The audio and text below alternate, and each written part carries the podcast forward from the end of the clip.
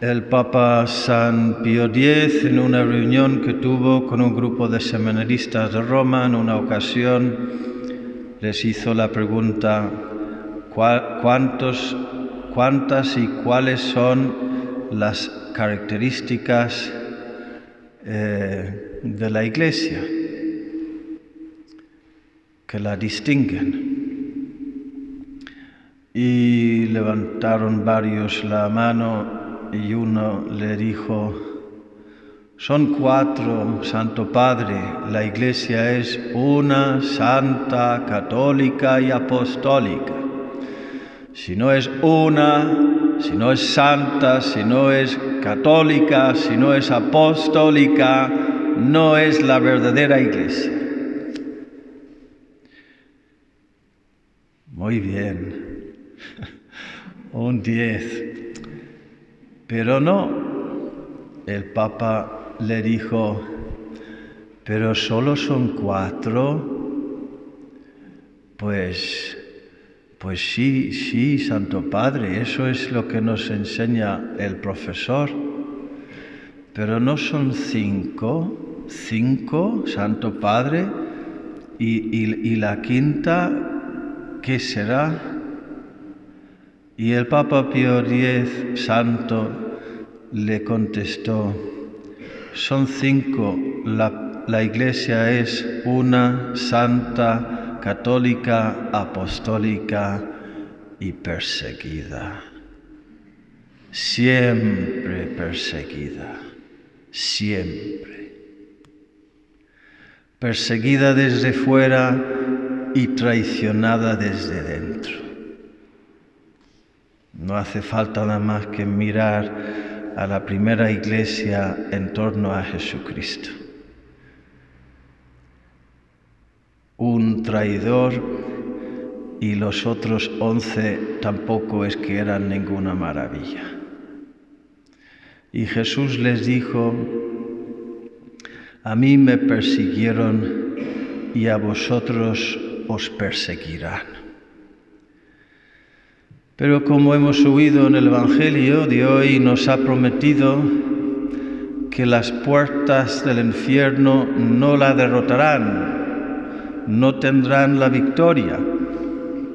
No dijo que la iglesia no tambalearía nunca. Yo me tambaleo pronunciando esa palabra. Tampoco dijo que no sería nunca inundada por las olas en la tormenta que amenazan con tragarla, como ha sucedido muchas veces y como está pasando ahora. Peor que nunca, no lo sé.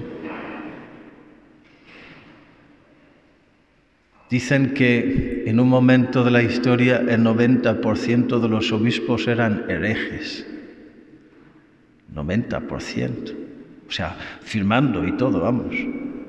Por miedo al emperador, sobre todo, que era hereje y bajo amenaza de muerte, pues. Y ahora,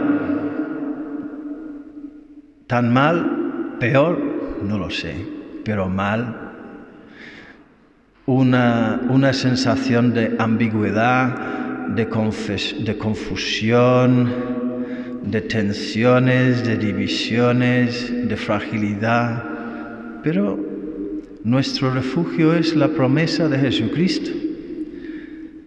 No es una noticia que Dios siempre es fiel a nosotros. La gran noticia es que nos ha prometido que habrá un lugar en el que nosotros siempre seremos fieles a Él. Y ese lugar es la iglesia. Y nuestra preocupación tiene que ser no salir nunca de ella. Y si la vemos amenazada, atacada, traicionada, infiltrada, infiltrada, yo me pregunto,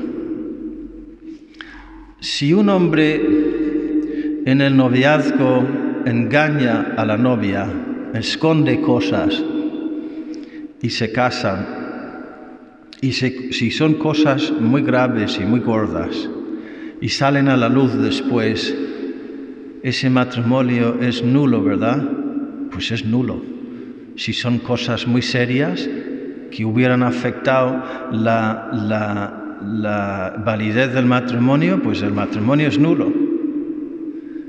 Y tantos hombres que se presentan para la ordenación sacerdotal teniendo cosas muy graves escondidas que no saben ni los formadores ni los obispos que los van a ordenar, son realmente sacerdotes que entran en el sacerdocio para hacer guarradas de todo tipo y teniendo estas cosas dentro ya antes del momento de la ordenación, ¿son realmente sacerdotes? No que no, no lo son. Pueden mentir toda la vida, pero no son sacerdotes. Que hay casos de esos, algunos, muchos. Y traidores también. Pero como digo, ahí está la promesa de Jesucristo. Las fuerzas del infierno no la derrotará y nos ha dicho en el Salmo, el Señor es mi pastor, nada me falta. Me conduce, como lo va a hacer ahora desde el altar en la Eucaristía, hacia fuentes tranquilas y repara mis fuerzas. Me guía por el sendero justo. Aunque camine por cañadas oscuras, nada temo porque tú vas conmigo.